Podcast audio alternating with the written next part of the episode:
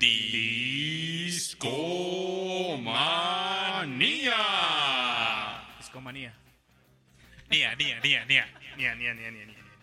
Bienvenidos al show de los jueves, podcast feliz, Discomanía para servirles. Aure, tenemos un invitado especial esta noche, ¿no? Así es, queridos amigos, pero También nos esperen un acompaña poco, esperen un Rash. poco. Claro, está Rash. ¿Qué onda, muchachos? ¿Cómo andamos? Tengo- tenemos un invitado muy especial aquí en la cabina de Discomanía que tiene un rato que nos visita. Y es Agustín. Agustín, Hola, alias el What Podcast. Algo así, ¿no? Ni en mi casa me conocen como eso. Hola, Paz, suscríbete. ¿Qué tal, Agustín? ¿Cómo estás? Bienvenido a Discomanía. Bien, bien, desvelado, todavía siento como que acabo de aterrizar. Gracias, Volaris, este... Pero sí, todo bien. Volaris. Es la eh, peor publicidad que... ¿No sabías que ellos nos patrocinan? Oh, por eso estás así, ¿no? Cada sí, vez te veo peor. Te veo más ojeroso, cabrón. Raro, bien acabado. Sí, McCormick, McCormick, Hellmans, Hellmans. Oigan, pues esta noche promete estar nostálgica porque vamos a platicar sobre aquellas canciones con las que crecimos, quizás nos formamos y quizás, no sé, eh, tocaremos, yo creo que vamos a estar tambaleando en dos décadas. Pero se va a poner bueno, muchachos. Mientras tanto, Aure, eh, les podemos recordar a los discomaníacos dónde nos pueden encontrar. Claro que sí, amigos, nos pueden seguir en Instagram como discomanía-fm.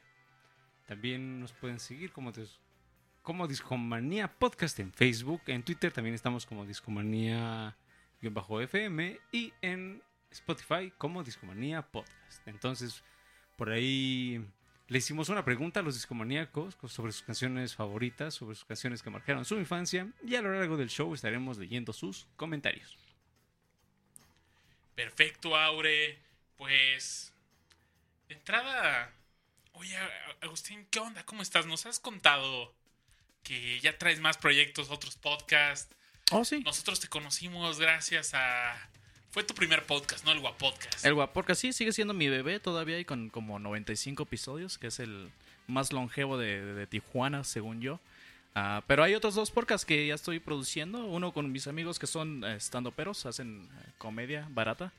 Y se llama Cuatro. No, espérame. ¿Casquivana? Casi. Pues dijiste barata, ¿no? No, hay uno que se llama Cura Local y se me estaba olvidando. De hecho, tengo una camisa de ellos. Ah, de hecho, ahorita están dando show en el Woco. Y otros con unos compas que también hacen stand-up y son youtubers que se llama Cuatro Vatos, porque pues somos cuatro vatos, ¿no? Qué original. Súper sencillo. Para que no. Pues mira, nosotros nos llamamos Discomanía y Y empezamos con for a Common Man. le copiamos el intro a un deporte de... a un programa de televisión de deportes. Somos también Me decepcionaron originales. cuando supe eso porque yo no veo esos programas. Entonces. ¡Deporte!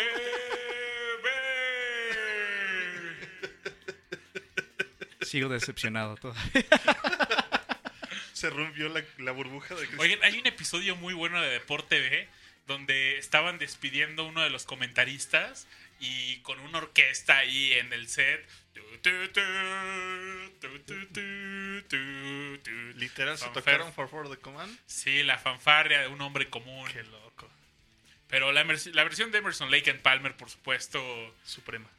suprema y la que Discomanía siempre llevará En su cocoro. en su cocoro, ¿no? Pero, pues, amigos, nos vamos a poner nostálgicos entonces. Así es. Va. La nostalgia es lo que vende el día de hoy, muchachos, ¿no sabían? Pues ahí está Wonder Woman o no sé qué. ¿no? Sí, ¿Cómo se Wo- llama? Wonder Woman 1800 1984, alias Capitán Marvel. Ah, va. Es lo que ahorita está. Justo, afortunadamente, acaba de entrar esta canción de fondo y está sonando Aerosmith. Yo estuve haciendo esta semana memoria, buscando en mis recuerdos cuál fue el momento de mi vida en el que empecé, pues ya a interesarme más en qué es lo que escuchaba, a buscar una identidad musical. Y el- la primera agrupación que adopté fue Aerosmith. Tenía un amigo con el que pues nos, nos pusimos la misión de conseguir la discografía de Aerosmith hasta ese momento. Esto fue en el 2001, justo el año en que Aerosmith publicaba un álbum, Just Push Play, que era un álbum, pues, un- poquito... Aerosmith siempre fue un rock fresón, ¿no? Un rock más glam... Como entre glameroso, pero no tan... Fue- fue- es glam post 80 básicamente. Y vaya, Aerosmith, grandes videos. Fue una banda que vivió eh, los videos de los años de gloria de MTV. ¿Quién no recuerda esos videos con Alicia Silverstone en, en Crazy? Pero a mí me tocó verlos hasta el 2001, ya donde Aerosmith, eh, más bien, yo creo que ese álbum que yo escuché por primera vez, Armageddon. el de Just Push Play. No, o sea, el Just Push Play Ah, fue para mí su último álbum que me Rescatable. agradó. Rescatable. Ya después, pu- después hicieron un álbum de blues que se llama Cooking on Bobo. No me gustó nada. Había uno de John Lost que era una recopilación y solo traía una canción nueva que era Girls of Summer. Me encantó el video. Pero Aerosmith no me trajo más buenos buenos recuerdos, pero lo que sí es que tuve una misión muy importante con mi amigo de vamos a buscar toda la discografía de Aerosmith y esto era el 2001, el internet apenas estaba en pañales, no era tan accesible aquí en la Ciudad de México tener, vaya, yo ni tenía computadora en ese entonces en casa y sí había un cafecillo internet ahí en la colonia, en la Silicon Juárez y Y, y- y aparte ese café internet estaba bien chido porque estaba como pintado así de superhéroes, tenía una maquinita de refresco ilimitado y costaba en ese entonces 30 pesos la hora. Era caro. Era carísimo para hacer un café internet. Bienvenido a los 2000. Sí. Y. Pero vaya, pues ahí pagaba mi horita y me ponía a buscar en internet, pues, fotografías de. Ni siquiera podía bajar un- una rola. Era. Pues ya estaba por ahí Napster, pero. Yo era un squinkle, 2011. Yo tenía. No, 2001, ¿no? 12. 2001, perdón, ajá, yo tenía 12 años. Ajá. Entonces, pues. Esas primeras. No, no googleaba. Era. Tenía que entrar a Yahoo, Altavista. No existía Alta Google. Esa palabra, vamos a googlearlo, pues no, no, no estaba. Búscalo en internet, ¿no? Nada más decían. Y Métete a pesar- literal, antes era métete a Altavista. a pesar de estar en internet, era un reto conseguir al menos la lista de los discos que quería buscar y se volvió nuestro... Nos volvimos cazarrecompensas de esos discos, mi brother y yo. Y no eran discos que podías ir a... No sé si en ese entonces todavía existía Tower Records. Yo vivía muy cerca ahí de la, de la zona rosa donde estaba el Tower Records de Florencia. Tower Records era una tienda, quizás la más grande que hubo aquí en la Ciudad de, México de discos, de películas, era el recinto del melómano, del cinéfilo, de ahí prácticamente podías encontrar de todo. Y no encontramos estos discos de Aerosmith, solo tenían pues, los, los discos que estaban saliendo en ese entonces en... Entonces, nosotros íbamos mucho a Plaza Meave, íbamos a, al centro de la ciudad, afuera del metro Salto del Agua, para Agustín que, pues bueno, no, eh, no, que dice, ¿qué diablos es Plaza Meave? Sí, no Eh. Es un lugar, en- evítalo, no, no vayas, eh, te, as- te asaltan con picayelos. Me llama está relax, carnal. Estás hablando de Tepito, barrio bravo. No, que yo, cayeron me- ahí. me- Meave ya está, ya hay chaque y medio que te quiere sacar tu celular ya y... Todavía está relax. Lo bueno cuando tienes mi apariencia es que cuando tú pasas por la banqueta, los demás se abren. Como Sí. que yo soy el peligroso. Ok. Ese güey es banda. Ábrete, cabrón. Sí. Tú. No se quiere pasar de verga. Pero bueno, ahí busca, estaban. le- y vaya, estaba también la piratería, pero la piratería no tenía estos discos, ¿no? La piratería solo tenía, pues, el disco que estaba sonando en radio, el disco que estaba. eh, podía conseguir el Just Push Play, pero queríamos, eh, no sé, cierta forma, como fans, Lo anterior. seguidores, queríamos tener nuestros discos ahí, o lo- lo originales, que en ese entonces también un disco original era caro, quizás desde 150 pesos, el más barato, hasta 500. había un sello, ¿se acuerdan esos de discos de 99 pesos que pero sigue y digo, siguen existiendo salida en 99 pesos, pero o unas ediciones nefastas, la portada es así como blurries, eh, Sí, de la Obscalier de 124 d- DPI. Mira, con los discos de Fobia no te metas. Ah, no, es que acabo de comprar uno y estaba a 90 pesos. Es nueve, acaba de salir. Primer día, 90 pesos. Dije, a esto llegamos. Lamentablemente. Gracias, gracias, Fobia. Una vez, esta historia quizás ya la había contado por aquí, pero yo fui con este brother y encontré, yo traía 120 pesos en, en mi cartera. Eras rico, carnal. Y me encontré un álbum, el Big Ones. El Big Ones era un álbum de éxitos de Aerosmith, pero muy, muy bueno. Estaba muy bien curado. Eran todos esos éxitos de los 80s e inicios de los 90s eh, curados en un solo álbum. Pero esta era una edición aparte eh, especial del Big Ones, porque era, traía un disco bonus que traía cinco canciones en vivo. Entonces estaba súper chido. Lo encontramos. La portada era genial. Era. pues, él se llama Big Ones y salía un luchador de sumo. Me- algo de Aerosmith que me encantaron las portadas. Estaba el, el Get a Grief que traía una vaquita con un piercing. El Nine Lives que era un gato como en. ¿Cómo se llaman estas cosas donde les avientan los cuchillos así a- Como que utilizan los ilusionistas y magos ahí, como que ponen una Como dama. una, como una diana, ¿no? como- ajá. Pero Es una tabla giratoria, una diana giratoria. Y había un gatito ahí. eh. Total que voy por mi Big Ones. Y el disco costaba 140 pesos. Chin. Y pues como buen defeño a regatear, ¿no? Y oye, pues cuánto es lo menos, ¿no? No, pues cuánto trae. No, pues traigo 120 pesos y un boleto del metro. Pues presta. Entonces el metro valía unos 50. Y se lo quedó, güey. Y Se se dejó sin boleto. le doy los metro. 120 pesos y Nada más, nada más lo quiero ver caminar, güey. Ni siquiera lo ocupo, güey. El boleto, el boleto también. y me regresé caminando, No, pero ma. No mames, del centro. Creo que subías bien no mencionarlo, ¿no? Hacías bien no mencionarlo. Hemos aprendido algo. Si tienes algo, y un chocolate. Algo bien. Y dos tapipesos. oye, ojalá hubiera tenido un chocolate, ¿no? Pero ni eso ya era Aquí mi, mi calcomanía del Malverde, ¿no? Pero es así, llegué bien contento a casa Ajá. a poner el disco y Valió toda la pena. Todo sudado. todo, todo, todo, eh, increíble. Otra anécdota de niño con Aerosmith. Esta es quizás un poco personal.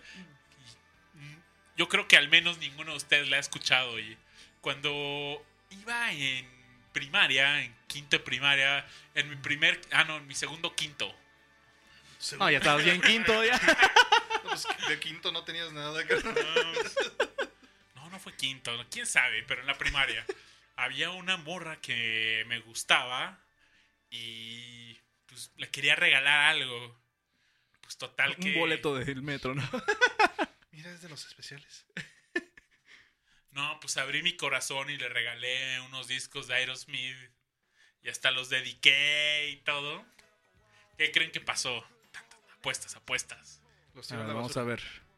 Rashi se los tiró a la basura. Agustín, ¿qué dice? Este, jugó frisbee con su perro. Agustín dice, jugó frisbee. Ustedes, amigos, en el chat también pueden participar. ¿Qué pasó, Aure? Cuéntanos, ¿qué crees que haya pasado? Eh, rompió. Aure dice, lo rompió y... No, lo que pasó es me lo regresaron. Así, y yo... ¡Ey, te fue bien! Te fue bien. Pero ahí te va, lo cagado de la historia es que eventualmente esos discos, ya, la vieja me bateó y yo re- esos discos en algún momento me quise deshacer de ellos. Ajá. Y no los podías vender porque decía te amo, Laura. Y... Pero de eso- Claro. Ok, ahora entiendo. Por eso se ponen en una hoja aparte. carnal. ahí estaba eh, el nombre de esta individua De la susodicha. y pues total mi compa- este compa que les platiqué con quien me hice esos discos pues se los vendía él, eh, me- me- pero él se sabía la historia, ¿no? Y me decía, "Ey, este no te lo voy a comprar porque atrás dice te amo, eh, Juanita. No, pues ya, güey, no seas, eh, bórralo, güey, se borra. Y, y no sé cómo le hicimos, pero este, lo, lo logramos borrar. Pero se veía, se, se veía, o sea, como que estaba, la tinta se corrió con el plastificado. Pero se, si tú lo veías, se veía el relieve ahí, el mensaje aún. Así de. Ah, sí. Total, mu- eh, eventualmente muchos años después, con mis cuates de primaria y secundaria, recordamos esa anécdota y le escribí a mi compa, oye, ¿todavía tienes ese disco? Sí, güey. Le digo, ¿no me puedes mandar una foto de eso? Y ahí se veía claramente, ¿no? Y, Con puño y letra. con de puño y letra, amigos. Y las lágrimas ahí todavía. Oigan, con eso no se... Un disco de Aerosmith no se rechaza, ¿no? No, no le rompes el corazón a No, alguien más así. bien no se le escribe nada, Babis. No le eches la culpa a ella. Esa es toda tu culpa, carnal. Todo, para la próxima, chavos. ¿Saben, chavos? Una hojita aparte. Ahí le ponen la notita. Ese era un disco, el Permanent Vacation, que sale la portada del logotipo de Aerosmith con letras amarillas, bueno, logo amarillo, con un fondo negro y rojito, con un montón como, pues no sé, como si fueran tatuajes, yo lo veo así. Como tribales, ¿no? Sí. Ándale. Y muy buen disco, la neta. Pero bueno, me regresaron mis discos dedicados y Y aparte se los vendiste. Los terminé vendiendo a mi cuate, pues sí. Pero que te la- los regresó. No, no, ¿Después? no, nunca Ah, regresaron a mí. Ah. Total que, por azares de la vida, este- él es uno de mis amigos más viejos que tengo. Desde, yo creo que lo conozco desde que tenía cinco años. Pero, pues la última vez que le escribo, le encontré unos discos en, en vinil de Aerosmith y se los mandé. Ya teníamos al menos un año, dos años de no habernos escrito. Y pues, le pregunto, oye, ¿qué- ¿y tú qué onda? ¿Tus discos cómo vas? ¿Has seguido con la colección? Él, hasta en algún momento donde lo dejé de, de frecuentar, ya tenía la colección completa. Tenía este discos que solo, o sea, que de esas ediciones que no eran oficiales, ¿no? Pero que sí era un disco original, pero no era como reconocido oficialmente. Se hizo de todo lo que encontró de Aerosmith en su camino. Pero resultó que mi amigo tuvo, tuvo un acercamiento espiritual a una religión, no, no sé ni cuál, pero eh, la música de Aerosmith Era del diablo. ya era, pues, Ya era. era prohibida en su, en su religión, entonces los tiró. Y yo, no, yo quería mi disco, ¿no? De- quería, O sea, alguien lo tiene por ahí, carnal. soñé, no, pues yo creo que a un pepenador quizás, porque me dijo que los tiró a la basura. Hacia literal. Y porque no los podía regalar porque era algo en lo que ya no creía él, que, o sea, él, para él ya era algo que era un, con- un contraejemplo, algo malo para algo la sociedad. profano. Sí, pro- algo profano. Entonces, no se los podía regalar a alguien, los, los tuvo que destruir. Entonces, Se los hubiera regresado. ahí se fue mi primer amor. Amor de verano. Oye, es una buena historia, pero yo creo que la peor vida fue la tuvo el disco, ¿no? Imagínate Sí. que te vendan por un boleto de, del metro y todavía te escriben cosas, todos. Tú le traes hasta la horrible, ¿no? De cuando tenías 12 años o cuántos años tenías. Tenía bonita letra. En ese entonces sí, 12, 13 años quizás. Sí. Pero bueno, de, de hecho está mucho mejor que los, los niños de ahora, ¿no? Que nada más te mandan el link y es, "Ay, te dedico esa después de que pase el, el comercial. ¿Ah? lo que sigue es lo que yo pienso de ti, ¿no? ¿Ya? Y Bad Bunny de, de fondo. Y Bad Bunny. ¿Con cuál canción nos vas a cerrar el bloque número uno de nostalgia amorosa del puberto Babis? Ya, venimos a divertirnos, no a llorar, Babis. ¿Qué pasó ahí? Vamos a escuchar quizás el primer video que yo vi de Aerosmith, que es Fly Away From Here. Un video genial, salen ahí unos robotsotes. Está chido. eh, buenísimo. Esto viene en el Just Push Play en del 2001, treceavo álbum de Aerosmith. Y en esta, pues, antes de irnos a la rola, hay un robot que sale en esta portada. El robot trae un vestido. El robot trae eh, eh, eh, es el cuerpo de una mujer. Pero hay otro disco que trae ese robot. Escomanía, quien me diga qué otro disco y de qué artista aparece el mismo robot. Estrellita en la frente. Y, y tú esperabas algo, un premio más chido. Sí, de por si no estudio cuando realmente van a dar un diploma. Ahora que, ¿Cómo quieres que hagan mi tarea así? Oye, va, va, va, vamos a hacer un diploma de la Academia de Discomanía. El equipo de investigaciones especiales de Discomanía. Otorga el presente. Sí, claro. Se los vamos a firmar y se los vamos a enviar. Entonces, estrellita en la frente a quien nos mande esto en nuestras redes No, pero tiene sociales. que incluir una letra de amor tuya. Me la van a regresar, ya sabemos cómo acaba esto. No, no vamos a tener el diploma aquí. De regreso el remitente. Vamos con la ronda. Vámonos con la rola.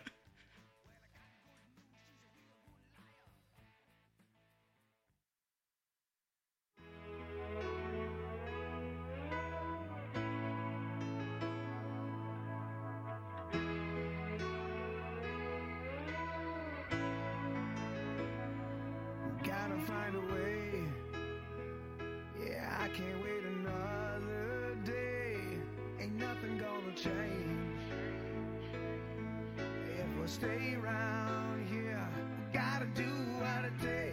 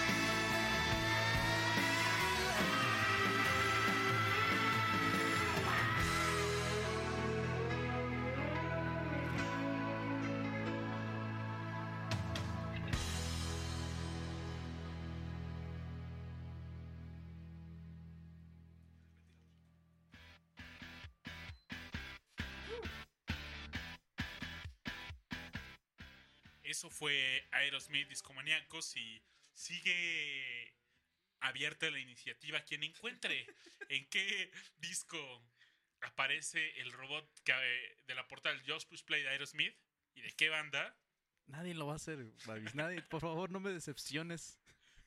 Eh, ¿No, ¿No es acaso en Flaming Lips? Yoshimi versus The Big Robot. no, no, no, no, no. Lo primero que se me viene a la cabeza. Podrán ganar un certificado de la Academia de Discomanía y del equipo de investigaciones especiales. Sin olvidar su estrella. Sin olvidar su En estrella. frente, por supuesto. Obviamente, carnal. Oye, no les quites los incentivos, hombre. Oye, pinche Babis, ya cada- da- das menos de lo. Pero Pareces abre con Azupo, carnal. leche eh, de Chernobyl. Radioactiva de, de, de vacas rusas. Lache. La Lache. Pues sí, amigos, eh, yo, yo tengo una pregunta para, para ustedes que nos están escuchando y también para los de la mesa. ¿Ustedes veían Tiny Toons? Obviamente. Creo que sí, sí. Tiny Toons era una, una caricatura de justo de los noventas que, bueno, de Warner, con Steven Spielberg como productor ejecutivo, um, que pues básicamente era una eh, nueva versión de los Looney Tunes. Entonces aquellos personajes como Bugs Bunny o el Pato Lucas tenían una versión infantilizada, eh, como Buster, Plucky y como la demás. época perdón. de plata de la animación en Warner Brothers, ¿no? Sí, porque después sale Animaniacs. Ujú. Fenomenoide. Fenomenoide, Pinky Pink Cerebro, y luego ya se El diluyó. declive. Ujú. Pues sí. sí, sí, sí. Y algo que, que, que, que empezó a hacer este, los Tiny Toons era que cada tanto ponían videos musicales. Así es. Oh, sí. Y para mí, y me imagino que también para una generación entera, fue como descubrir música en donde no- menos esperabas que ibas a descubrir música, ¿no? Porque tú estabas viendo las caricaturas y de pronto te ponían un video musical que además era bastante, o sea, lo caricaturizaban lo suficiente como que fuera también entretenido, entretenido para los chavitos. Entonces yo, yo recuerdo que eh, había un video de, de una canción que se llama ah, It's in His Kiss, en donde, que es una canción como de los 50 en donde Babsy le quiere dar un beso a Buster y entonces Buster, se- así todo el video es de La ella, pasa corriendo. ¿eh? ajá, que lo pasa, se lo pasa persiguiendo, ¿no? Ah, y se le encuentra así como de todos lados y etcétera, ¿no? Y mm, como ese hay, hay varios más. Y hubo un uno que, que a mí me, me gustó bastante, en donde el protagonista era Plucky. Y bueno, Plucky y Hampton, que era el cerdito. El patito se fue por el agujero. Uf, gran, gran- Bueno, yo lo escuchaba en inglés, entonces. ah, Pero sí entiendes. sí, sí, sí. Pero la traducción de esas eran geniales. Eran sí, geniales. sí, sí, Yo sí. creo que sí te perdías de algunas cosas si no escuchabas esos, eh, esos episodios en Pues español. no sé, yo, yo lo puedo hacer un poco más para acá. Por ejemplo, vean Shrek en español y véanlo en inglés.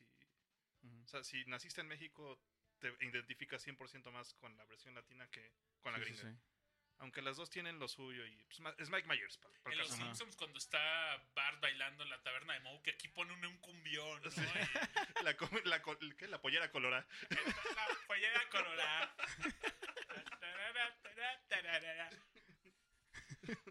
No, definitivamente. Gran, gran doblaje. Y eh, justo el video tenía una canción que se llama Istanbul. Istanbul es una canción también vieja de una banda que se llamaba The Four Lads, que era como también de los 50 Y la versión que ellos tocan es interpretada por una banda pues ya contemporánea, que es They Might Be Giants, una banda de rock alternativo bastante extraña.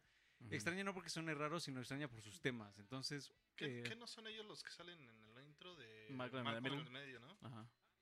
El- Sí. El intro de Malcolm en el Ah, medio es ¿neta? de They Might Be Giants. También, qué buena rola, ¿no? Sí, también es muy buena. De hecho, ellos lo. con- justo con estos videos que hicieron para Tiny Toons, como que se catapultaron, ¿no? Entonces, o sea, llegaron a hacer cosas desde ese que, ese que tú mencionas hasta hicieron el intro de la casa de Mickey Mouse, por Ah, ejemplo. Entonces, o sea, como que ellos agarraron ese nicho de música para niños, pero también que se pudieran relacionar ahí con la tele de alguna manera. Y pues de ahí les sacaron, les fue bastante bien, pero antes ellos eh, pues eran una banda ochentera de rock alternativo que como les mencionaba era muy rara, porque sus letras eran así como de, no sé, por ejemplo, si suena como a como como a capítulos de de no sé, de un de un programa así como de comedia, ¿no? Entonces, de así como la cultura juvenil mató a mi perro o madres así. O sea, Este, en vez de Video Kill the Radio Star. Algo el así. Ajá, entonces este Una caricatura que me recuerda mucho que hace, hacía eso era Vives en Borgen, ¿no? También Claro. que se, se sentaban en el tenían- sillón y veían Metallica y se aventaban putazos y todo. O por ejemplo, veían el video este de Numb de YouTube. y sale, ¿Qué estás haciendo? Ahora todos los pies están encima de él. Ajá. Salía la cara de hecho, obviamente, haciendo cosas raras. Que además eso pues es también noventas, ¿no? Entonces Sí, sí, todo pues, está sucediendo este, en este mismo momento, ¿no? Entonces, no sé, por ejemplo, ahorita aquí este, estaba viendo algunas de sus canciones, este... Bote de un coche, absolutamente el, la actitud de Bill, cara de pieza de ajedrez, ah, sección rítmica con comercial. Y hubo un productor que dijo, ¿sabes qué? Hay que ponerlo en estas caricaturas para niños, ¿no? Se ve que va a una pegar. anotación en un script y alguien se equivocó y lo puso, ¿no? Se ve que va, que va, va a pegar. Uncredited. Y lo mejor es que pegó. Sí, O claro, por eso crédito. sacaron este sacaron esta canción de Istanbul y luego sacaron otra que también con Plucky que era Particle Man Ah, está. Ah, Ah. huevo.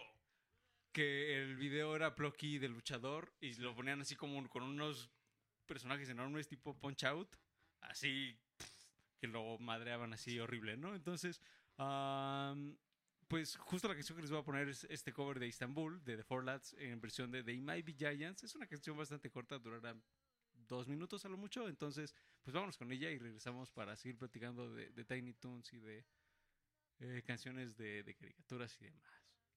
¿Por qué no?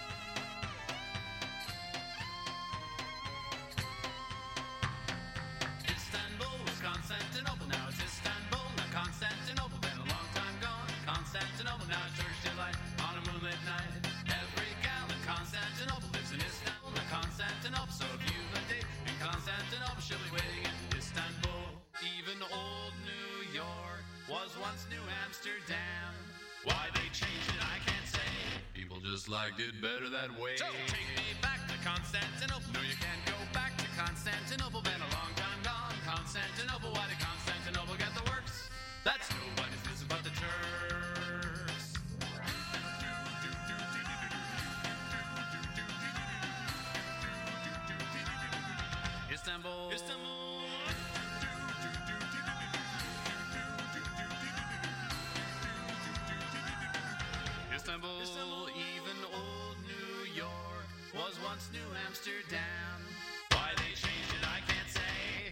Liked it better that way.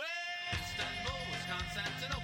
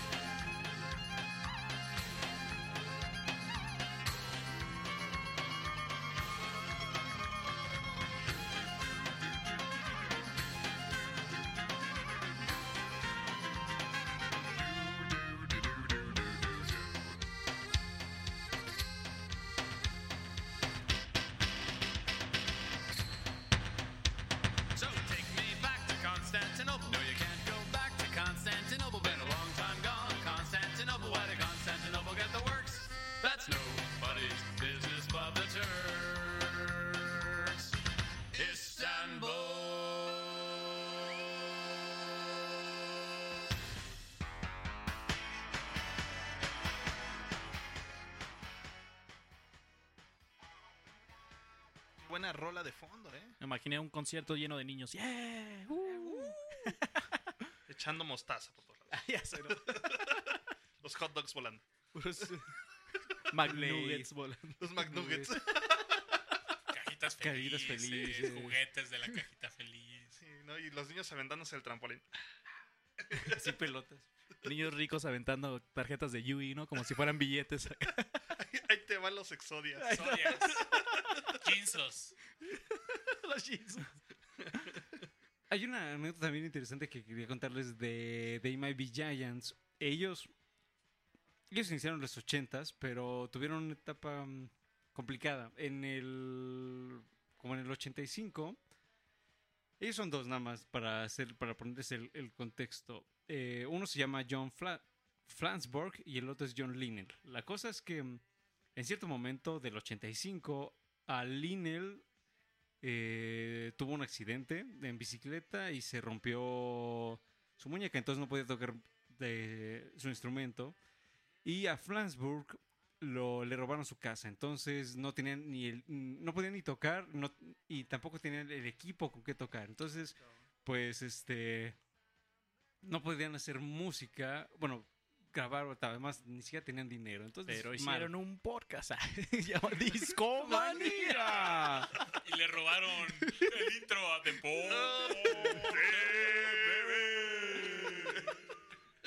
Hicieron algo casi tan genial como eso. Eh, Casi. Yo sí hago mi tarea, mamis. Quiero mi estrellita. Como no tenían estudios donde grabar, se pusieron a grabar en una máquina de una answering machine. Órale. Entonces estaba. ¡Qué loco! Ajá. Y lo más cagado es que eh, pu- pusieron eh, el número de esta máquina contestadora en los periódicos de locales, ¿no? Entonces, con el nombre de Dial, ah, Dial a Song. Entonces la gente marcaba este número y Sonaba la, rola. sonaba lo que ellos habían grabado, ¿no? Entonces lo, lo cotorro es que eh, de pronto les sonaban pues, las canciones, pero también se, pus- se pusieron a hacer como comerciales falsos. Entonces hab- había gente que no se llamaba y le sonaba como un comercial de detergente, ¿no? Por ejemplo. Y, Ricos tamales. Oaxaqueño. Llévelo, acérquese y pida sus ricos tamales oaxaqueños. Que Yo no confío en esos porque tienen acento chilango. Entonces, como que no, no creo que sean oaxaqueños. esos. No, no, pues es nada más la receta, carnal. Ah, ok, ok. Entonces, nos- disculpen entonces. No, no es que vengan de Oaxaca, carnal. Imagínate cómo van a llegar calientes. Quiero un oaxaqueño en esa bicicleta. Es lo que quiero. Entonces la, la gente hablaba y, y, ajá, eso, eh, pues sonaba una canción o un... O, luego hicieron como que la broma de que, no sé, alguna vez alguien les habló y estaba como platicando con otra persona, ¿no? Y grabaron a esos dudes que les, a- les habían llamado a su vez y luego ponían esos dudes como que entonces tú ya grababas y escuchabas gente hablando así, ah, no, yo... est-". Hicieron así como una serie de bromas y demás con, con todo este tema de Dial a Song. Eh, el, de hecho, tengo el número aquí por si quieren llamar. Obviamente ya no suena, pero el número era 387-6962. Y mm, ahora creo que es un, el, el número de un local de Brooklyn. Pero bueno, en su momento fue justo este número donde, donde llamaba la gente. Y lo mejor es que eh, si ustedes buscan sus plataformas de, de streaming, llámese Spotify, Tidal, etcétera, hicieron una recopilación de todos estos audios, llámese desde los comerciales, desde las canciones, desde todo lo que hicieron con este Dial a Song, que duró pues varios años. Lo podrán encontrar ahí. Entonces creo que, creo que se pueden topar así con cosas bastante cotorras de... de pues es que, o sea, se habían conocían a alguien que había grabado en una answering machine. Yo nunca No. había escuchado un caso así. Es una sé, de una canción que hacía a, un número y si marcabas pues sonaba la canción Sonaba de fondo, ¿no? Pero la rola originalmente pues era rola, ¿no? Que es la de Claro. Jenny, tre- ¿qué? Six, five, seven, right, on, nine, nine, six, oh, seven, right, on. Que es una canción de rock de los ochentas. Pero, o sea, y si marcabas la canción, o sea, el, el número, de la canción te sonaba. sonaba. la canción. Pero, digo, no, no al revés. Ajá. Entonces, busquen, o sea, tal cu- cual debe haber unas 20, 30 rolitas. Entonces está, está bastante, bastante divertido. ¿Pero cuánto cobrarían por esas llamadas? ¿No? Eran como 20 dólares el minuto. No, de, no, no, cabrón. no era por no era por cobrar. O sea, era números normalitos. Está, o sea, podías marcar así gratis. Entonces era Bueno, como el, el- el Spotify de los pobres. Ya ahorita te salen como comerciales, pero antes estabas pegado en el teléfono todo el día. Haciendo música. Baby, I got your number. Digo, vamos a hacer un- Una vez de niño llamé a la línea de los chistes, aparte todos eran malísimos y me llegó un cuento, no, no, así Típico. tremendo. Y, y tu mamá así de... Teléfono de en el 98 mil pesos o 1500 pesos. Y para que no se enoje tanto, le contaba esos chistes, ¿no? Digo, mira, ma, te voy a hacer reír ahorita. Te juro que ni una sonrisa me sacaba. Pero, eh, o sea, eran. te- tenía que esperarme, o sea, o sea, ya en algún momento viene el bueno, entre más. Oh, Qué horror, ¿no? Pues, ¿Tú tienes esperanza? Eran tan malos que había una terminaba el chiste y había una risa grabada. Yo, Ah, órale. No, pues sí está feo.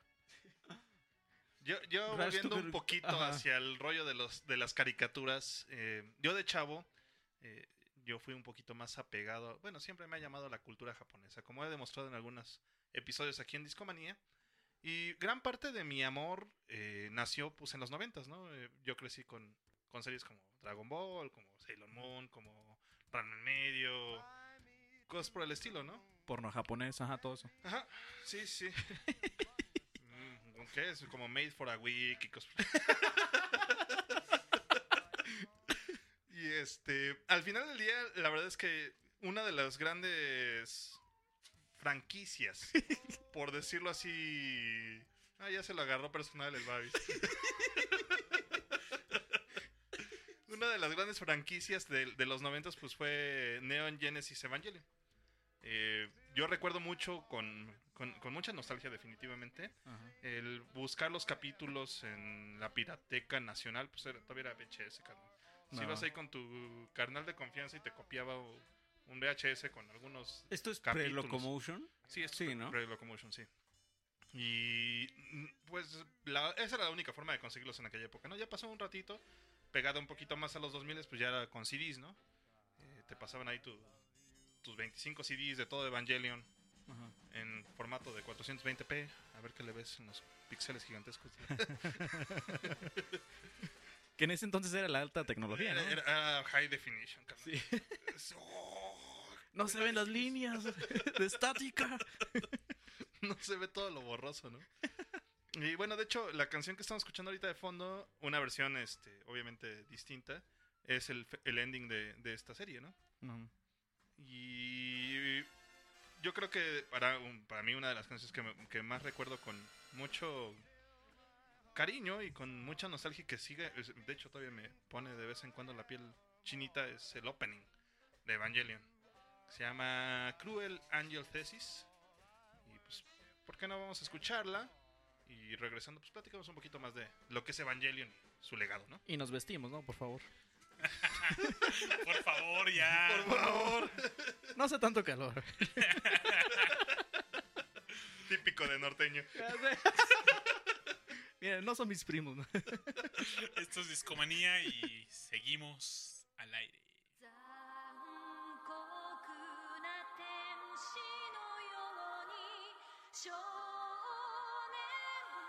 残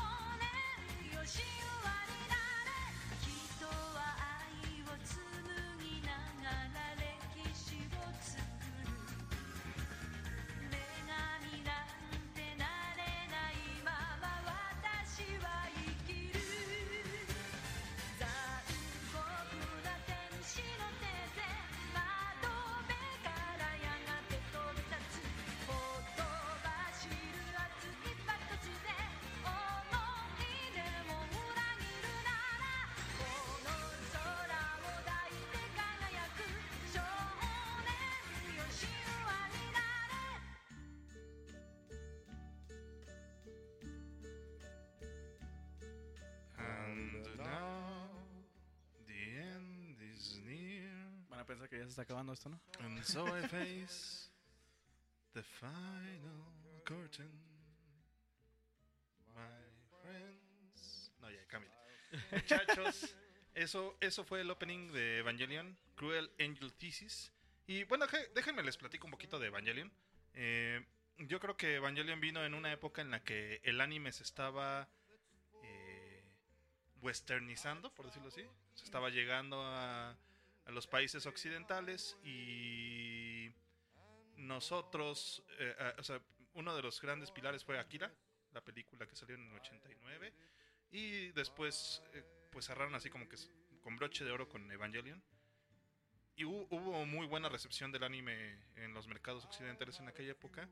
Y recuerdo mucho, eh, por ejemplo, ir a plazas comerciales y ver pines hechos así, hechizos, pues a manita del monito de la esquina, de Rei, de Asuka, de Shinji. Y pues el, emocionarte, ¿no? Y también algo muy cierto es que el anime a nosotros nos llegó de una forma eh, muy madura, por decirlo así, ¿no? Tanto Evangelion como Akira manejan eh, temas pues para adultos, ¿no? Y pues acá no estamos acostumbrados a ver animaciones para adultos. Entonces, pues tú de chavo, puberto, pues veías esas cosas y dices, de, Ah, caricaturas para niños. ¿no? Ajá, la caricatura es para niños y tú Y- veías esa cosa y decías, "What?". Y pues te viviste toda tu infancia pensando que, pues, ah, no sé por qué Shinji está matando o arcan- ahorcando a Asuka al final de Evangelion, ¿no? Y de repente, pues nada más la acaricia al güey se calla y es el de, ah, me das mucho asco. Y ya se acabó, ¿no? Y fue el de. que estoy viendo, ¿no? Pero bueno, pues sí, la animación en Japón, pues ya llevaba muchos años de madurez y había distintos géneros, ¿no? Tanto Evangelion como Akira, pues estaban targeteados a, a adultos, no a, no a niños. Entonces, cuando tú de repente pues, te pones a ver la tele y ves, por ejemplo, años después en Locomotion o en Animax, eh, Neon Genesis Evangel- Evangelion, pues tus papás dicen, ah, está viendo caricaturas, ¿no? Y nada que ver, ¿no? También en aquella época salió Paprika, que también es una serie super trippy, digo, una película super trippy de, de anime. Y, y la neta, lo recomiendo mucho verlos ahorita ya, un poquito más adelante, ya en su vida. Pero bueno, eh, el anime marcó mucho de mi infancia. Como les dije, por ejemplo, estaba Dragon Ball, Ajá. estaba Ranma y medio, estaba Sailor Moon incluso. Una de mis caricaturas favoritas, eh, Sakura Card Captor. Eh, me encantó esa, esa serie. Y cuando, em- cuando vi Neon Genesis Evangelion fue mi primera mi primer acercamiento al seinen, que es una es una rama del anime que está dedicada nada más para adultos hombres mayores. O sea, ¿Y tú qué edad tenías ahí? Pues como 12, 13 años. ¿12? Salió en el lo estabas viendo 96. así? ah, eh, En Japón salió como en el 96. No era PG-13, Rash, que... Por eso estás Eh, así de eh, en- dañado, en, en Japón salió en el 96 y yo lo vi acá, pon tú como 14 años. Va. O sea, fueron dos años después que, que lo llegué a ver acá, que ya, ya lo importaron y le hicieron traducciones y Mm. todo el despapalle, ¿no? Y pues sí, o sea, mm, la verdad es que tú lo ves porque pues ves caricaturas, ves robots gigantescos y dices, ah, mecas, y estás bien feliz, ¿no? Y pues no, no, nada, nada que ver. Yo con el anime no tuve un acercamiento como tal, pero sí recuerdo de los últimos que vi fue Death Note. Llegué tarde a esa gran serie, gran Está anime. muy buena, está buena. Antes de que se muera él, ya después de que se muera él, ya vale. Pero hablando de... Spoiler alert. Sí, sí, sí, voy a censurar eso. No, no, no es cierto. No, hay un... 10 años después. Antes de que tuviera el hijo. Ok. En esta serie hay un personaje, un Shinigami, que es como... ¿Cómo lo describirías, Rash? Es altísimo, Un chupacabras, ¿no? De, de japonés. Pero, o sea, no es sé... alto, flaco, tiene ca- cara como de Joker y tiene alas negras, pues, básicamente. Le gustan manzanas. Y le gustan las manzanas. Pues hay un, hay un lugar en la Ciudad de México que se llama The Real Under, donde el, uno de los administradores del lugar eh, tiene el mismo look que, que este Que carnal. Entonces, cada que íbamos a, a Londres, ah, mira, un Shinigami, ¿no? Eh, Y el güey. Y e- este brother A se- huevo. Ya tienes un Death Note. su nombre artístico es ¿Cómo te Lord llamas, Fer. Y, ca- y cada que veíamos el intro, hay una.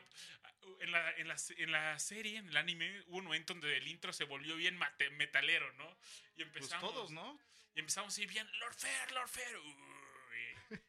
Según Sí. yo, todos los intros de Dead Note son metaleros. Entonces, digo, bueno. No Según sé. yo. Pero sí. uno que se volvió bien industrial, ¿no? Así ya bien rasposo. Ah, el tercero sí está bien intensón. Sí. Pero bueno, la noche sigue. La discomanía. noche sigue y pues le toca a nuestro invitado de la noche dar su primera recomendación, su primera nostalgia. La primera decepción de la noche. Eh, me da cuenta porque antes de venir aquí, según yo me preparé, porque en mi podcast pues nunca me preparo, ¿no? Pero escúchenlo. Y, y ahora que los escu y ahora que los escucho a ustedes es como neta. Shameless Pog. Ajá. Es como cuando llegas con- a la escuela con una cartulina y ves todos con maquetas, como, oh, oh, arre.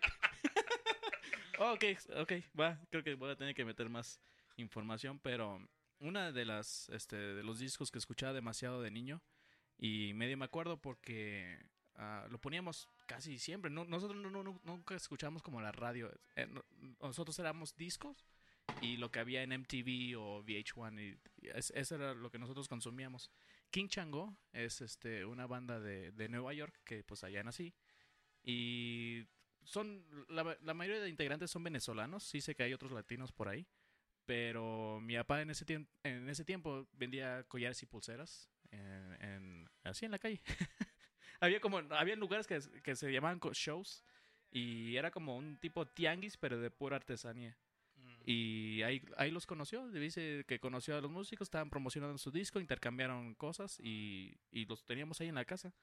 Ah, ya en el 97 cuando yo llegué, bueno, este disco salió en el 96. Un año después, en el 97 que yo llego a Tijuana, los empiezo a escuchar en la radio y es como, güey, yo los conozco. O sea, tú no eres en gringo persona". de, de nacimiento. Sí, en los primeros siete años Ah, está, qué está viendo allá. es algo que no sabía. Ajá, entonces, yo por eso escuchaba casi música en inglés. Era muy poca realmente la que escuchaba en español y ahorita por eso los quiero mencionar. Ah, porque realmente lo poco que consumía era Café Tacuba y Maná, ¿no? Cuando el primer disco que estaba más o menos respetable. Y eso es maná, eso no. No, no eso no se aquí, carnal. No, por eso aquí este, no lo puse en mi lista. Sola, sola con su espíritu. Pues es lo que había, ¿no? Pero sí, este, y siempre ha sido una de mis bandas favoritas y de hecho hace poco me dio un poco de depresión porque desde que llegué a México estudié y trabajé en México, pero llevo como dos, tres años que me decidí y dije, ¿sabes qué? Voy a sacar todos mis papeles bien porque no tenía nada desde que era chico y voy a trabajar allá, ¿no? Y gracias a eso ya he podido a comprar boletos para conciertos que yo siempre he querido ir, ¿no? Y uno de ellos siempre ha sido King Chango. Y dije, no importa, yo sé que no es una banda famosa, entonces se van a presentar en un lugar local para ellos. Voy a pagar mi vuelo. Me estaba haciendo yo planes en mi cabeza, los empiezo a investigar y resulta que Blanquito Man, que es el vocalista, bueno, era el vocalista, este, su- tenía cáncer. Y, y estaba, se- se- a veces mejoraba, empeoraba, pero nunca se podían a reunir a, Le a- terminó ganando el cáncer. Ajá, de- lamentablemente, y pues es una de las bandas que pues, no me va a tocar ver, ¿no? ver pero sí marcó demasiado mi, mi infancia. Hay veces que así nos toca con varias agrupaciones. Uno llega a ellas muy tarde y Sí. Ustedes han tenido así como bandas que dicen, y ojalá estuviera vivo en esos tiempos. A, mí- a mí la así. primera que me pasó así fue eh, Electric Light Orchestra. Oh, sí. O sea, fue la primera que dije, ay, no manches, ¿por qué no, no los vi en la agrupación original? Digo, después del concierto que dio en Wembley en el 2016, dije, bueno, no, me, no creo haberme perdido mucho, ojalá vengan por acá. Pero está muy bueno ese, ese, ese concierto y pues nada más es Lev Jean, digo, Jeff Lynne con agregados, ¿no?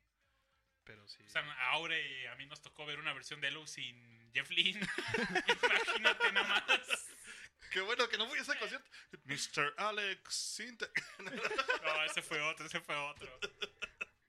Me tocó ver a Belinda, pero era otra cantante, ¿no? Porque Belinda se separó de su propio... Él no le gustaba su propio música, ¿no? Entonces...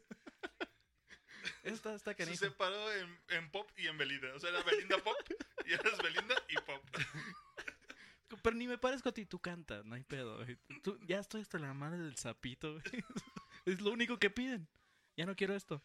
Pero este sí se siente bien gacho que, que dices, bueno, a lo mejor ya puedo ahorrar para, como dices, a lo mejor me alcanza si me pongo a ahorrar unos 3, 4 meses bien, ah, viviendo lo pobre, porque pues así estuve viviendo toda mi vida.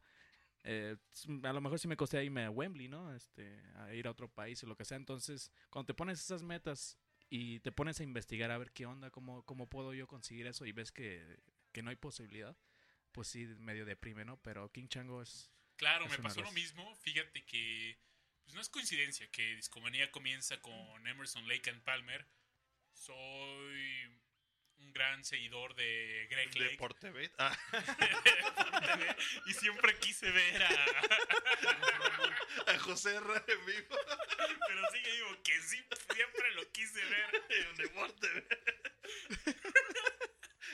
Ya no se puede. José Ra, Fighters. No, no. No, pues fui- soy gran admirador de Greg Lake.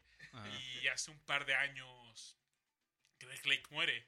Y el mismo año Keith Emerson muere. Entonces, Estuvo bien feo. solo quedó Carl Palmer por ahí y no sé, siempre pensé que en algún que iba a poder ver una vez, aunque sea en la vida, a Emerson Lake and Palmer en una dije, va a pasar una reunión o un concierto, eh, va- van a dar un hueso más, estoy seguro. Ajá. Y pues no, no se me hizo. Entonces, este año lo más cercano a la música de Greg Lake que quizás voy a estar es el 50 aniversario de, el- de King Crimson, de su primer álbum In the Court of the Crimson King y Ujú. pues estaré en el primer concierto de en la Ciudad de México. Pero pues, sí, con una pues tremenda tristeza, ¿no? Eh, ver ese disco, escuchar ese disco donde Greg Lake participó tanto. Por ahí dice la Lorza en el el chat de Discomanía que él juraba ver Soda Stereo slash Cerati aquí en México y pues Eso la sí. embolia en Perú le ganó bien feo. Yo tuve la este, la suerte de trabajar en una producción de conciertos ahí en Tijuana. Entonces sí me tocó verlo un par de veces y, y sí está gacho, ¿no? De, de- que hay gente que no lo pudo ver ya sea por falta de dinero. o- o- siempre va a haber algo que, que no te lo permite, pero tú dices algún día. Pero pues... Y ese no. día no llegó. Yo por eso cada vez que viene Paul McCartney, muchachos, empeño mi riñón y, y lo veo. Porque Pero sí sabes que no es el mismo. ¿eh? Ya hicimos, hicimos un episodio de Discomanía con la teoría de Fake Paul, Está bueno ese, de hecho. pero sí, quedamos que no, que sí es el verdadero. Sí, sí es. Yo pensé que era Chabelo. Yo soy Chabelo, ¿quieres ser mi cuate? ¿Te imaginas que salga después? Chabelo murió a los 22 años. Ese es su... Toda la Y el vida Chabelo que conocemos. es ¿no? una nonaki. ta, ta, ta. No, que sea como en Evangelio, ¿no? De que hay un montón de Chabelos por ahí. ¿Qué Chabelo? Ah, soy el sete- 75avo. Oye, Agustín, si, ¿Qué pasó? si pusiéramos una rola de King Chango, ¿cuál sería? Este, vámonos con uno que se llama Drop Your Pants, que es de su primer disco. Eh, me encanta ese disco porque desde el comienzo, ese- esa canción es el, con lo que abren y desde ahí ya sabes que, que el disco va a estar fregón. Siempre me ha gustado esos discos. Ahorita como que no siento que no hay ningún orden. Como que primero sacan singles y no importa cómo los escuches, siempre va a haber una que vas a escuchar más y otra menos. Pero antes yo creo que sí se empeñaban en como que ponerte un orden en el disco, ¿no? Es como que quiero que prenderte desde el primer rola, después me voy a los despacios, como los más románticos, y luego vamos a terminar otra vez fuertes. Y este disco creo que es claro ejemplo de, de eso, ¿no? De, de empezar muy bien. Entonces viene en su primer álbum. Sí, es en Spotify, este, no batalles, por favor, te veo que estás sudando. Este, Es que pues, te dije, si pusieras una, porque no, no la vamos a poner. ¿Por- No, no es cierto. pues sí, es buenísimo y este... pues Gracias. bueno, qué bueno que nos sirvieron en Discomanía. Y... Ya sé. Seguimos al aire y no se despeguen.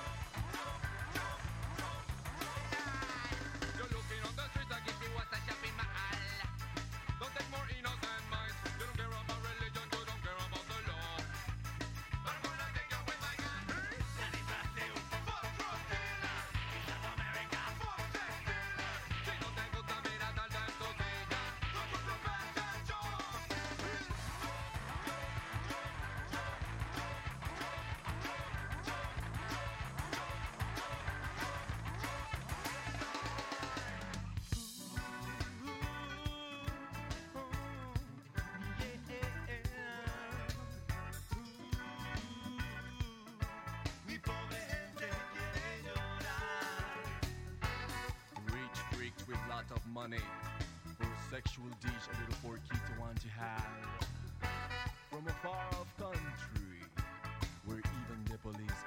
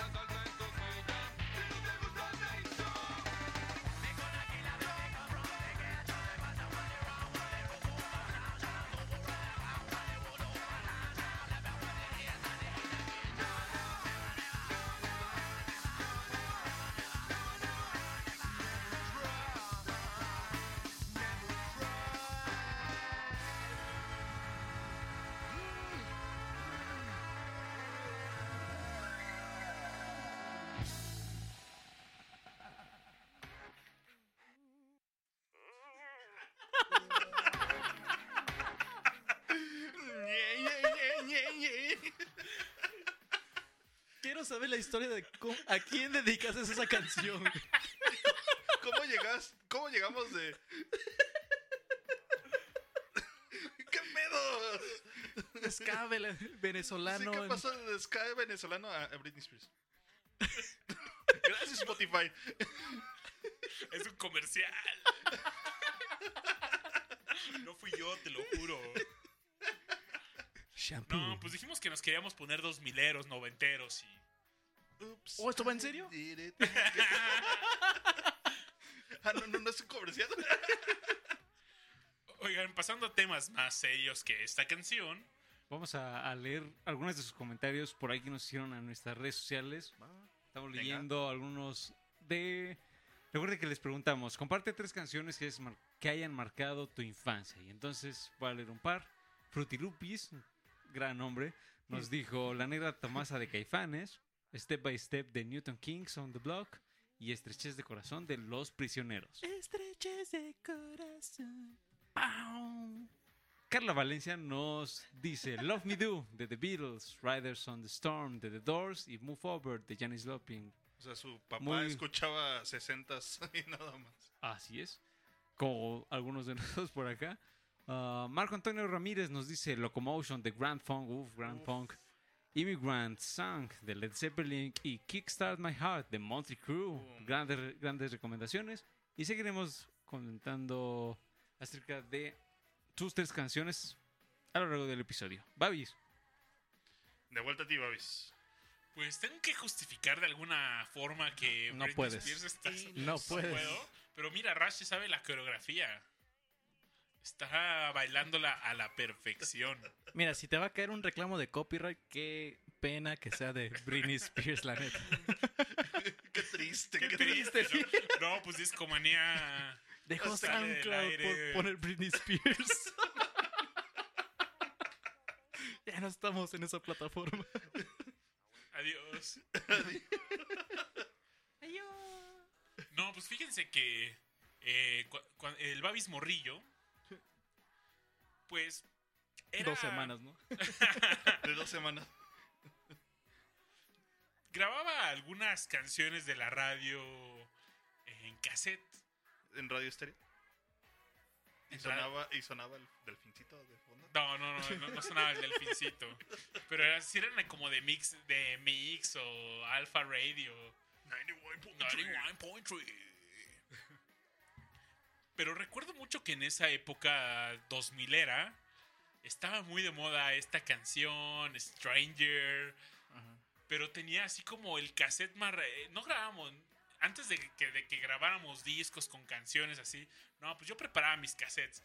Y tenía una- un, un cassette así bien raro con canciones de Eminem, de Limp Oh, bueno, sí, de Britney Spears, de NSYNC y hasta Tom Green. ¿Se acuerdan de esa canción de Tom Green de, de My bottom's on the wall, my bottom on the wall, look at me?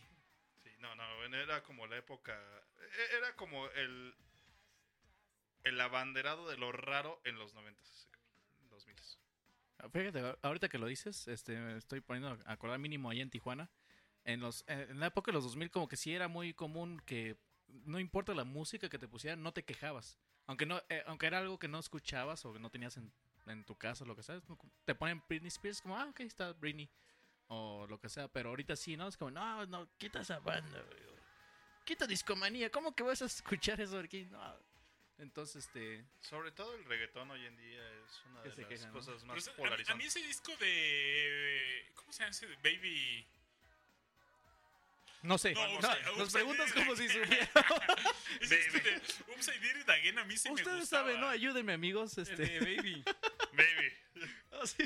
A mí sí me gustaba y tenía un amigo que lo FBI, tenía FBI. y se lo pedía y lo pasé todo en un cassette quizás y pero era parte de ese mixtape raro con Limp Bizkit.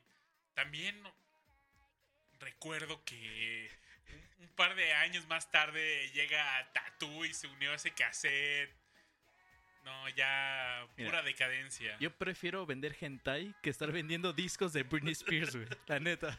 Si así me van a conocer en la escuela, es como, hey, este. No le digan al profe, ¿no? Ahí te va, ahí te va porno japonés. Ahora, ahora que lo mencionas, tengo una anécdota. Babis emprendedor. Tengo una anécdota curiosa. Cuando iba a la preparatoria, el pequeño Babis emprendedor pensó que era buena idea vender pornografía en DVD. Y fui al centro, compré. no Una sé, torre de DVDs. Así mil pesos. No sé, una, un montón Sí, de DVDs. películas. No, pues sí fuiste con traje así como, mira, hola, soy un emprendedor. Con tu cara de bebé. Pepe y Toño. Soy el futuro. Babis Babyface. Tal dije, esto se va a vender en la prueba como pan caliente, papá. Nadie me compró ni un solo disco. Qué bueno, qué bueno. Pero la primera escena que tengo es que voy entrando a la preparatoria. Orgullosamente estudié en la preparatoria número 8, Miguel Schulz. Y voy entrando y hay un edificio que tiene tres pisos. Entonces estaban unos cuates en el tercer piso y yo desde la planta baja gritándole ¡Ey! ¿Quieres porno? ¡No quiere porno! ¡En japonés! ¡Traigo japonés! ¡Son Es que, es que, es! Y pues al final lo estaba regalando porque ya me tenía que deshacer. Malas inversiones 101. ¿Pero cuál era tu criterio para regalárselos? Como que, ¿Qué tenía que cumplir? no, nada, o sea, era... Toma un DVD de porno, cabrón. Y no se lo llevaban, o sea, Como- los tuve que tirar a la basura, ¿no? Los Como si fuera el atalaya, güey. Así estabas como... así estábamos en los esquinos. No, pero pronto lo decía, güey, ya te lo regalo. Y lo veían así como que un ratito decían, no, güey, me. Petardas.com. No, gracias. Mi primer emprendimiento fracasó. Babis emprendiendo. Oigan, este podcast Ganando. está lleno de historias tristes mías. Ganando como siempre. Pepe y Toño viendo cómo no emprendes. Ahora entendemos todo de ti, Babis. Esto no lo aprueba Pepe, Pepe y eh. Toño. Pero vámonos a una canción más. Y hay. Esta canción a mí me tocó yo creo que cuando iba en sexto de primaria, quizás primera de secundaria, es un grupo que se llama POD y había un video que me encantaba que sea Youth of the Nation. Entonces, pues, vamos a escucharlo y seguimos en disco Discomanía.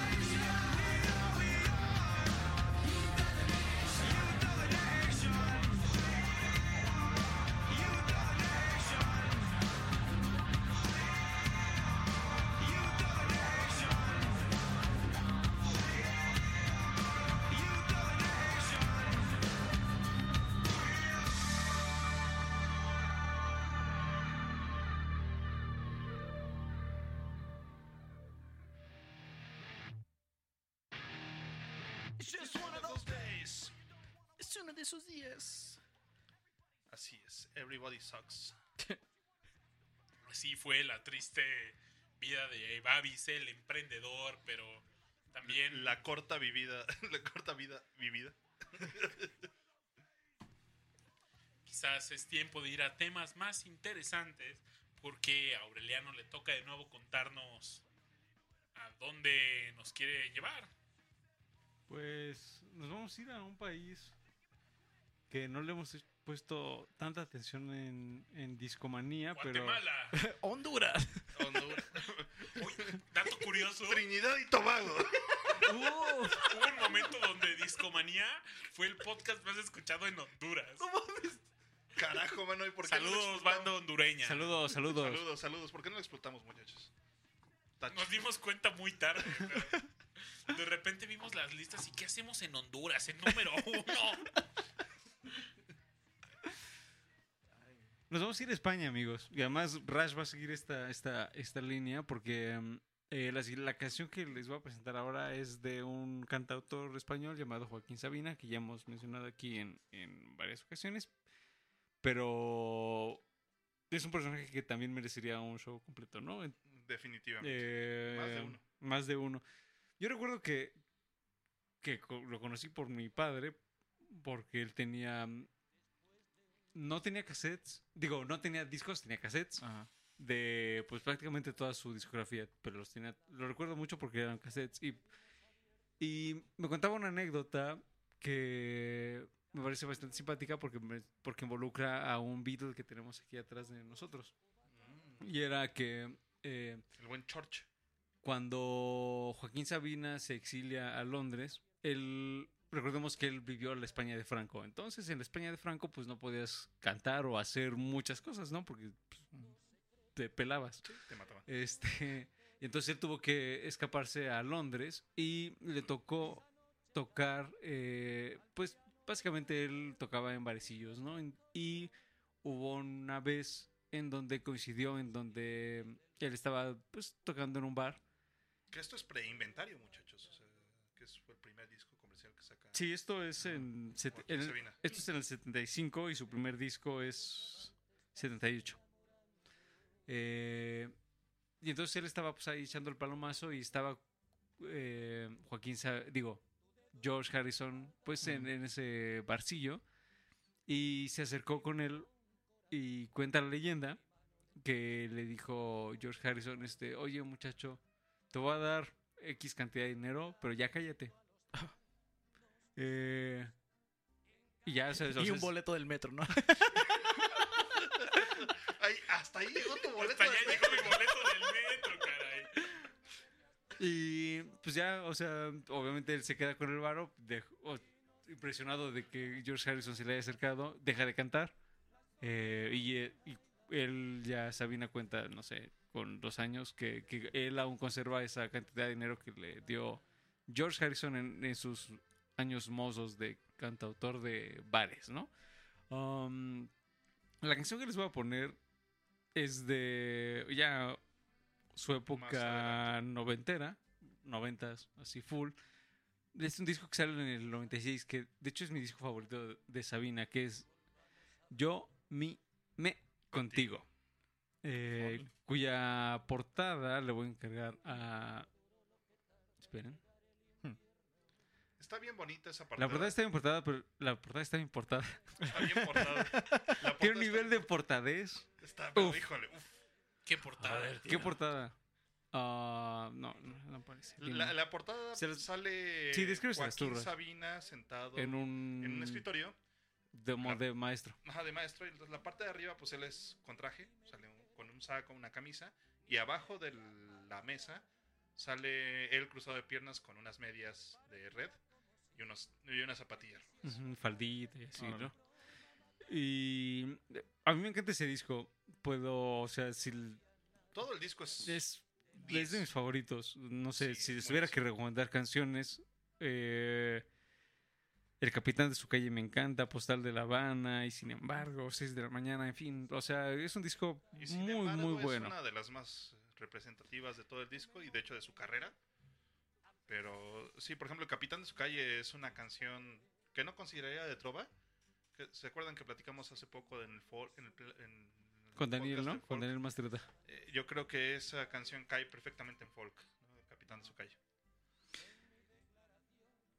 Algo, algo muy cool de este disco es que hizo muchas colaboraciones y la canción que les voy a poner es una colaboración con Manu Chao. La canción se llama No Sopor, No Sopor, No y Sopor. ahorita veremos qué No Sopor.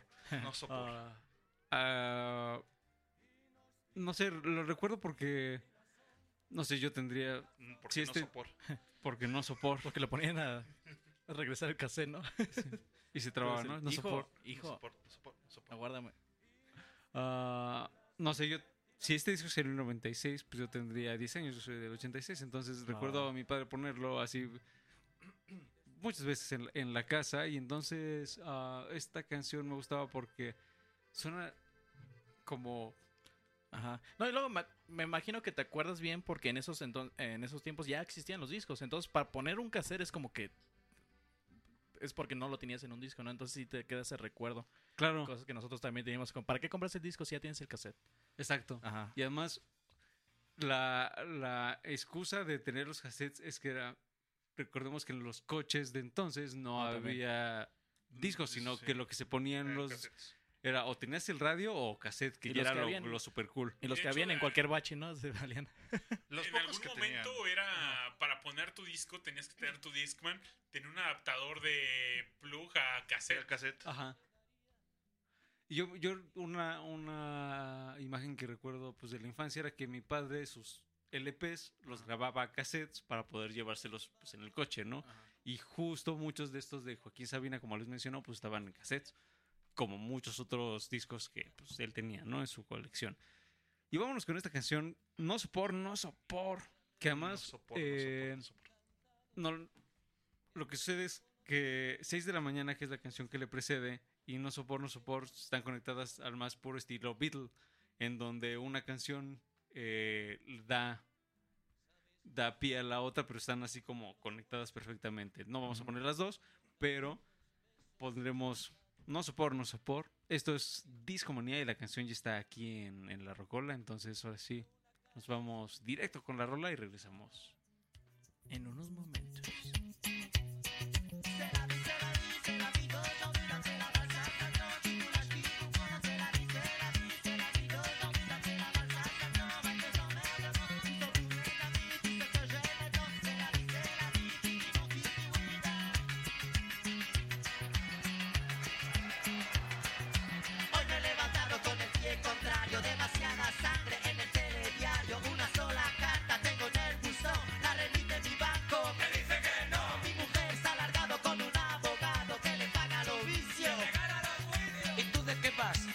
Le llamas viejo? Le digo al capullo de detrás del espejo. Yo soy un tipo duro con voluntad de hierro que sale a la calle provocando al futuro y pisa en la acera una cagada de perro. Y llego al trabajo pelín tarde y el baranda con una patada en el culo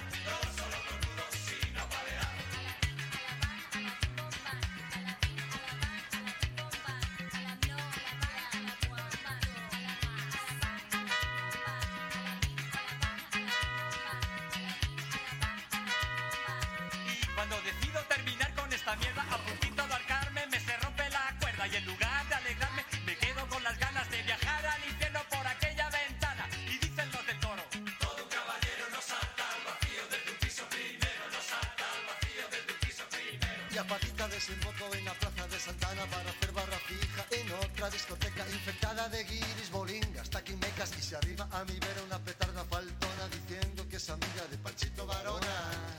Tienes pinta de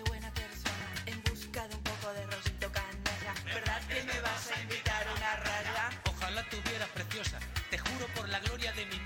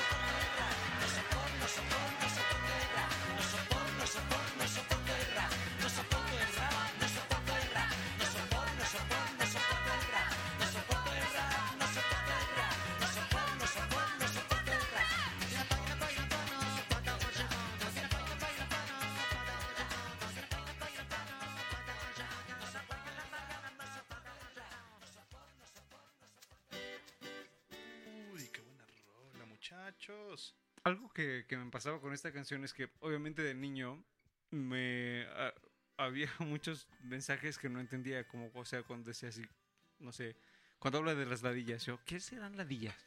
O cuando llega esta muchacha y dice, oye, invítame una raya. ¿Raya de qué? ¿Qué es raya? O sea, obviamente esto pues ya se aclara con, con, Con los, los años. años. Con, Con los años. experiencia. Creo que eso nos pasa a todos, ¿no? A- Cuando una- se te retuerce el colmillo.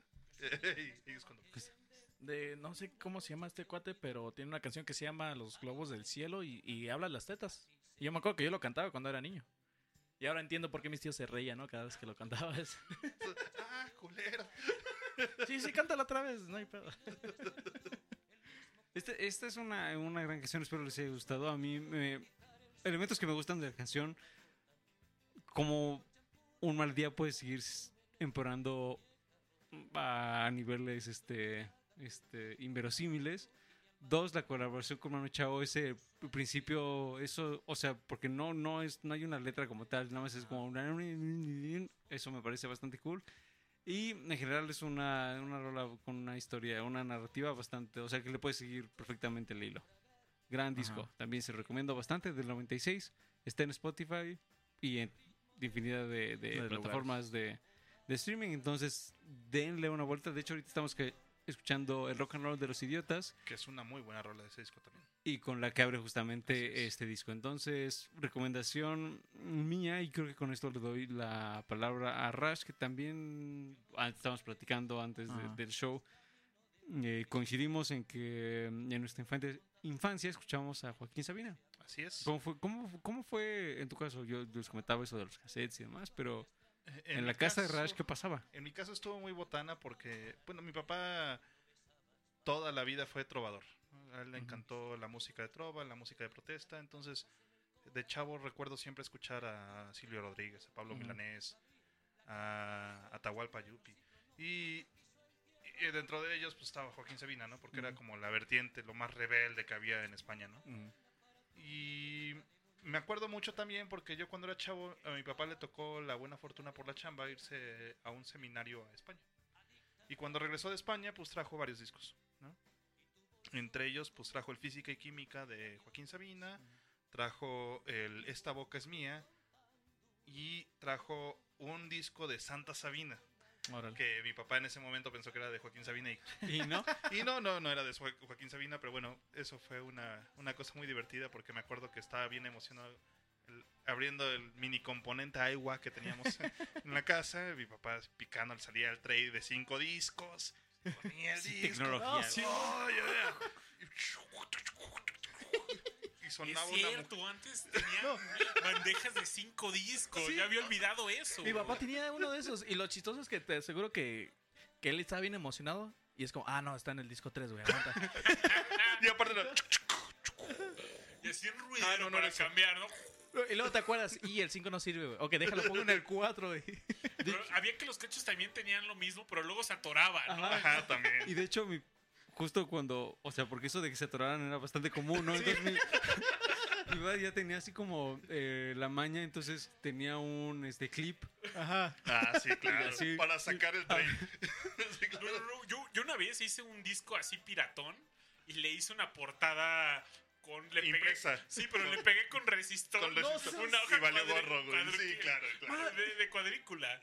Total que la, la metemos en ese entonces una carísima iMac, de esas que eran como con carcasa transparentes de colores bien bonitas y no salía el disco. Entonces mi cuata así bien encabronado así de, Tu güey, pinche tu disco, pinche cabrón. disco, güey. Pinche disco Y pirata. tenía un Bart Simpson dibujado todo culero por mí. Eso, eso me recuerda a mi hermano, este, no sé si se acuerdan de Blockbuster. No sé Claro. si había aquí también. Sí. Este, rentamos una Aquí película. había videocentro. Videocentro. Pero también hubo Blockbuster. Pero rentamos una película de VHS, en- creo que en finales, finales de los noventas. Y se le rompió. No sé qué, qué le hizo, pero el chiste que se rompió. Y él, mi hermano, bien inteligente, lo pegó con cola loca, ¿no? Entonces, como claramente se va a dar cuenta el blockbuster y nos va a cobrar el video. Pero no es eso, es como. Quiero ver si se ve ese pedazo donde yo pe- lo puse y se fregó todo la videocasetera. Entonces, entonces, no solamente tuvimos que pagar el VHS, sino que tuvimos que conseguir otra videocasetera, ¿no? Entonces, saludos, hermano, que eres- no eres el consentido, ya sabes por qué. Bueno, la idea es que mi papá regresó de España con este con, con este assortment, con esta colección de discos. Muy feliz mi papá. Y, y bueno, de- dentro de su decepción de conocer que Sa- Santa Sabina no era Joaquín Sabina. Y bueno, otros discos que se trajo, también se trajo el inventario eh, de, de Sabina, que está excelente esa portada porque yo creo que es la, la portada más bohemia de un pinche disco. Sale ese güey en, una, en un colchón tirado literal al suelo con una botella de vino al lado, levantándose y, y la cama de un- o sea, en la cama una mujer atrás. Así no le ves más que la espalda, ¿no? No sé, pero así como lo comentas, este quiero que el Babis lo replique, ¿no? Entonces, ¿qué? No te voy a dar el gusto. Pero bueno, yo creo que es como la portada más bohemia del, del mundo. Y, y él con una barba casi súper supida. y Babis ahí. Ah, entonces me lo tengo que dejar crecer. Lo siento, no me sale barba. Entonces, antes de empezar el, el- el programa, yo estaba pues muy seguro de escuchar a la orilla de la, de la chimenea de un disco que salió en el 92, que se llama Física y Química. Sin embargo, eh, cambié de opinión porque también en esa época pues salió dos años antes del disco que platicaba Aure y justo cuando yo tenía 10 años, eh, el disco Esta boca es mía, de Sabina también. Y e- en este disco hay canciones brutales. Y una de las canciones que más me gusta de, de Sabina a la fecha eh, se llama Siete Crisantemos. Y definitivamente se las recomiendo y pues por eso la vamos a poner el día de hoy. Va. Es una canción que tengo pues acá en el cocoro, ¿no?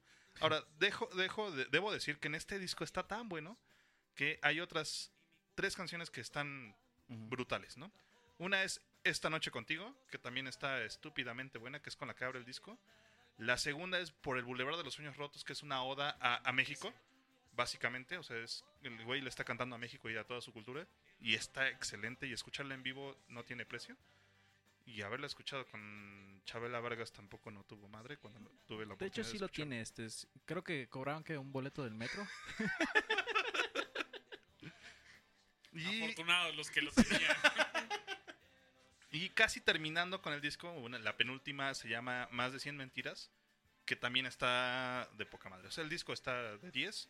Sin embargo, la canción que voy a escuchar y con, les, voy- le- les voy a recomendar esta noche es Siete Crisantemos y es como la que más tengo en mi memoria, mi nostalgia.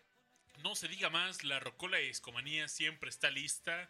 Y así suena Joaquín Sabina en su podcast favorito.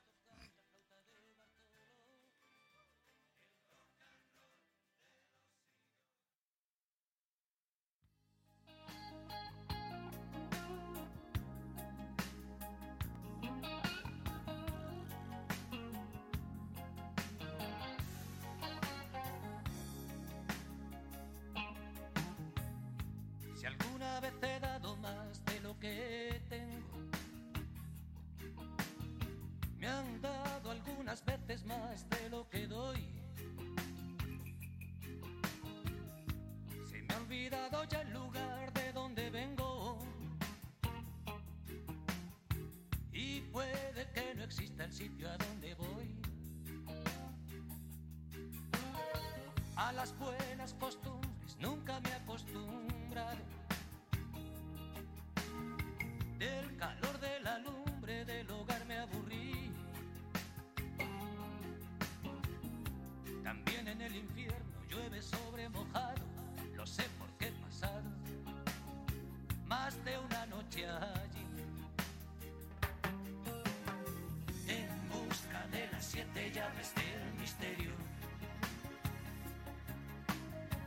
Siete versos tristes para una canción. Siete crisantemos en el cementerio. Siete negros signos de interrogación. En tiempos tan oscuros nacen falsos profetas. Y muchas golondrinas huyen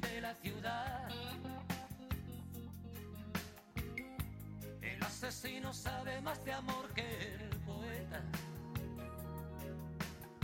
Y el cielo cada vez está más lejos del mar. Lo bueno de los años es que curan heridas. Lo malo de los besos es que crean adicción. Ayer quiso matarme,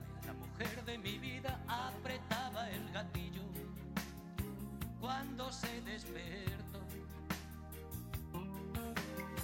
Con siete espinas de la flor del adulterio. Siete carreteras delante de mí. Siete crisantemos en el cementerio. Siete veces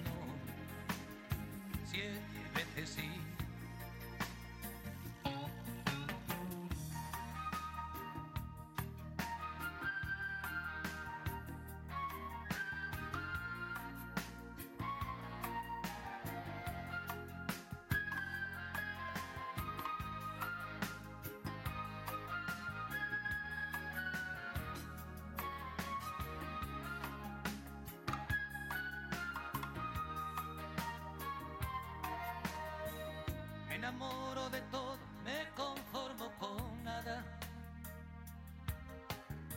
Un aroma, un abrazo, un pedazo de pan. Y lo que buenamente me den por la balada de la vida privada de fulano de tal. Siete crisantemos en el cementerio.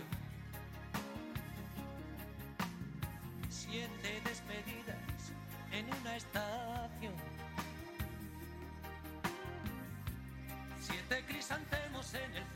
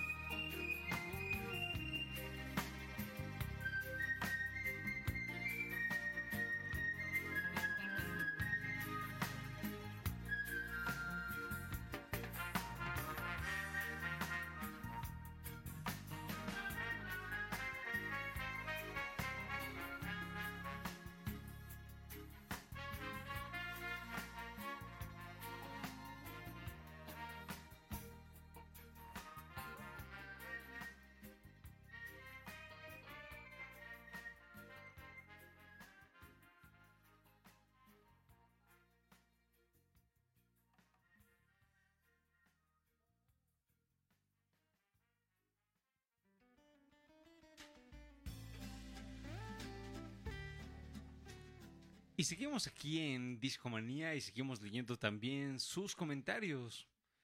Jesús Galloso nos comenta: Welcome to the Jungle es su canción favorita junto con Riders on the Storm y Born to be Wild. Buena selección. Sí, To que también son rolas que recuerdan mucho la infancia, ¿no? Que De Born to Be Wild yo me acuerdo mucho de había una banda que se llamaban el FBI, eran las fuerzas básicas del INSEN. Era un grupo que tocaba en puros bares de la Condesa, pero eran puros roquitos. El INSEN era este programa para los adultos mayores. Mayores. Ajá. Y pues puras, me acuerdo una versión de que tenían ellos de Born to Be Wild, pero pe- no sé, ya todo con la voz ronca de la A de Born to Be Wild. Oye, no, Pero- no, no se burlen, muchachos, porque No, mi un- abuelita fue parte del coro del Incen, carnal. Es Y que era cantaban no, bien no, cabrón, güey. Deja de eso. Sí, neta, güey. Neta, neta, neta. Ellos hacían un gran show. Por ahí tengo en disco. Hasta eh, tiene medallas y todo Uno de, lo- de mis ¿Te lo puedo CDs por ahí escondidos. tengo un bootleg de. De la, del FBI, las ¿Del fuerzas- FBI? de las fuerzas básicas del INSEN. Abrazo fuerte. Bueno, creo que este, uno de ellos ya, Yo- yo creo ya que- murió. yo eh, creo que ya murieron. No tan todos, fuerte carnal. porque se deshace, ¿no? No, ya uno de ellos ya murió, entonces yo ya no existen. Sí, no, pues ya esa edad, güey, es mucho más fácil que... Pero hay más comentarios, ¿no, Aure? Creo que sí.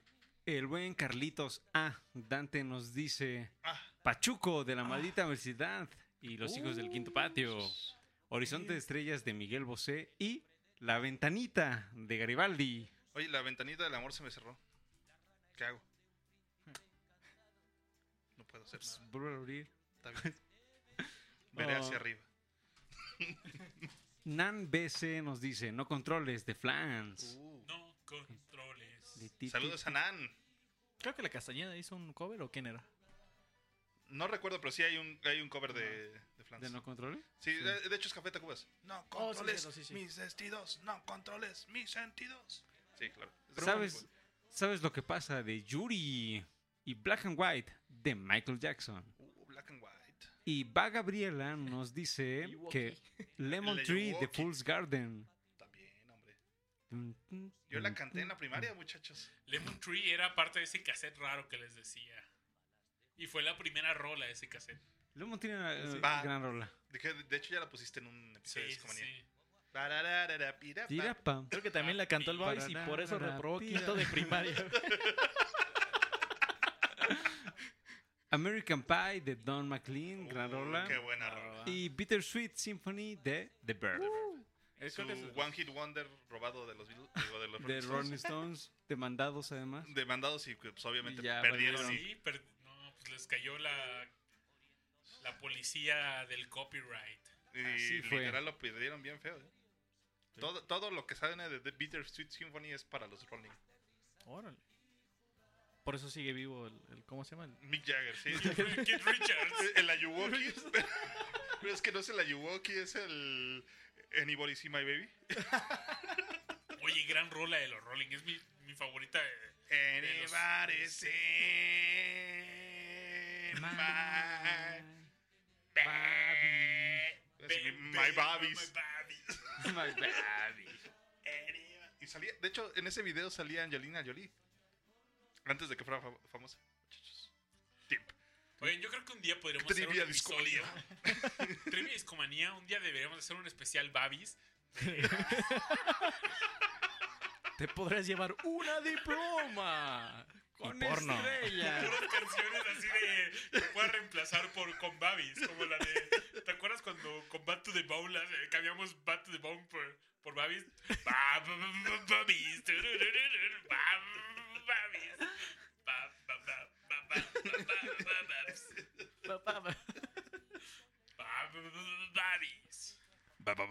Babis.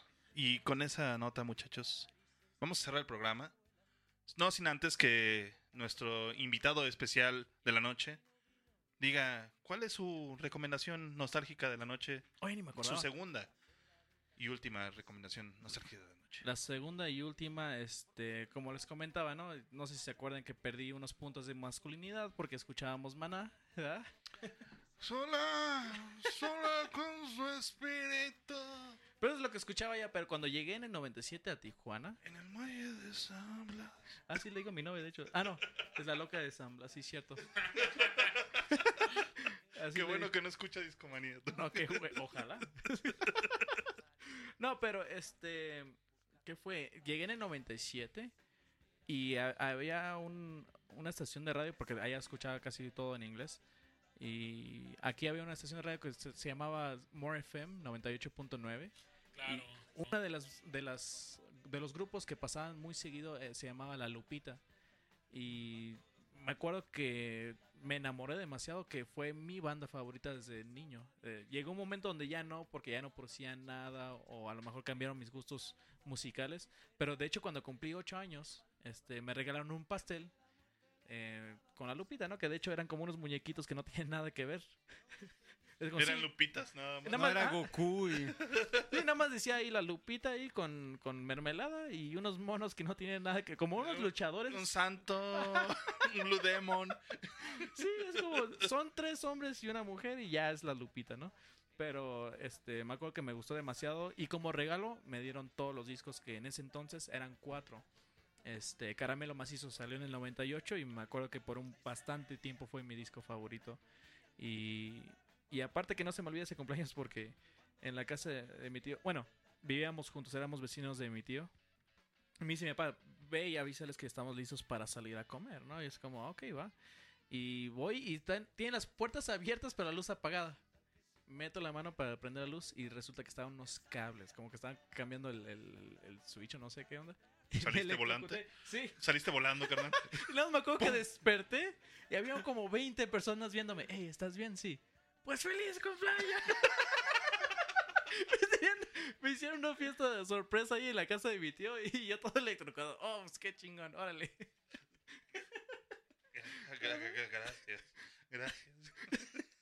Exactamente, entonces, este, ¿cómo olvidar ese disco? Es- es- está lleno de nostalgia. Am, pero sí, me acuerdo que lo escuchaba demasiado en mi Walkman, que en esos entonces era pobre, entonces me alcanzaba para uno que no lo tenías que mover. Entonces, si caminabas con él, tienes que tenerlo así. Discman. El Discman, ajá. Ah, claro, sí. Entonces, Sí, sin bump Era protection. el anti-skip, yo también tenía esos. Fíjate Ah. que en el 97 salieron muy buenos discos, ¿eh? Estaba, por ejemplo, Björk con el Nomogenic. Salió Blur, que platicamos el, el show, pasado. pasado. con Blur. Salió el Homework de Daft Punk, que yo creo que fue el que los capa... Bueno, su primero y el que los ca- catapultó. Ajá. Y The Verve con Sweeter Beat Symphony, que, que le dio bastante que, que le dinero, dio ¿no? mucho dinero a Mick Jagger y compañía. En vez de, en- en- es como los orianos, como Pagaron las drogas de Kid Richards. Sí, que de Keith Richards para mantenerse otros 20 años, carnal. ¿Deseas donar para en ese las drogas de Keith Richards? Escúchame. Bitter Symphony. Entonces, ¿cómo se llama la rola con la que nos vamos a ir a, a cerrar este, este Este, se llama Supersónico y aparte tengo un recuerdo rola, que una de las cosas que por eso odio mucho a mi madrastra, saludos, este, porque mi papá me- eh, cuando era chico él me llevaba a conciertos, entonces me- nos gustaba mucho el rock y si ah, notaba que a mí me gustaba algo en especial, hacía lo posible por llevarme a, a verlos y me acuerdo que me llevó a ver a la Lupita al auditorio municipal de Tijuana. Y terminando mi papá me dijo, espérate, espérate. Dijo yo como, ¿por qué? estamos en taxi, no es como que tengamos que esperar que salgan todos los carros. No, no, tú espérate, espérate. Nos esperamos al final, eh, nos encontramos con la banda y, y la banda bien ching... Me acuerdo que bien fregona porque estuvo saludando a todos y cuando mi papá me dijo, no, de hecho, no me saludan, él es el fan. Y ellos, los cuatro, se acercaron a mí. Hey, ¿cómo estás? Muchas gracias y todo. Y me firmaron este, unos billetes de dólar porque no teníamos nada. Es como, ¿dónde te firmo? Es como, no son unos billetes. güey". Hay esta película que la acabo de comprar el Babis. Este boleto del metro. Este boleto hentai. del metro. Mira, es del año de la mujer.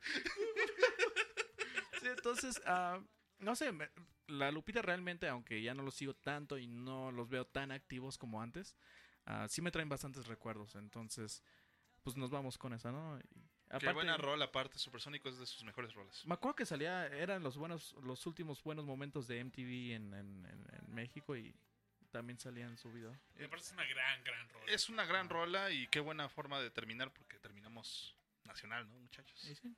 Sí, porque Britney Spears, ¿para qué? Yo quería terminar con la de With Arms. ¿Querías terminar cristiano? Cristiano. ¿Se puede? Vamos, Nacional. Oye, Agustín, muchas gracias por acompañarnos. Gracias por acompañarnos. En esta emisión de Discomanía. Siempre serás bienvenido a este tu programa. Este es tu programa. No, y siempre, como la primera vez, muchísimas gracias, me la pasé súper. Y pues suscríbanse a todos mis tres podcasts que nadie escucha, ¿no? Entonces, Vámonos con esta rola. Arms wide open. No.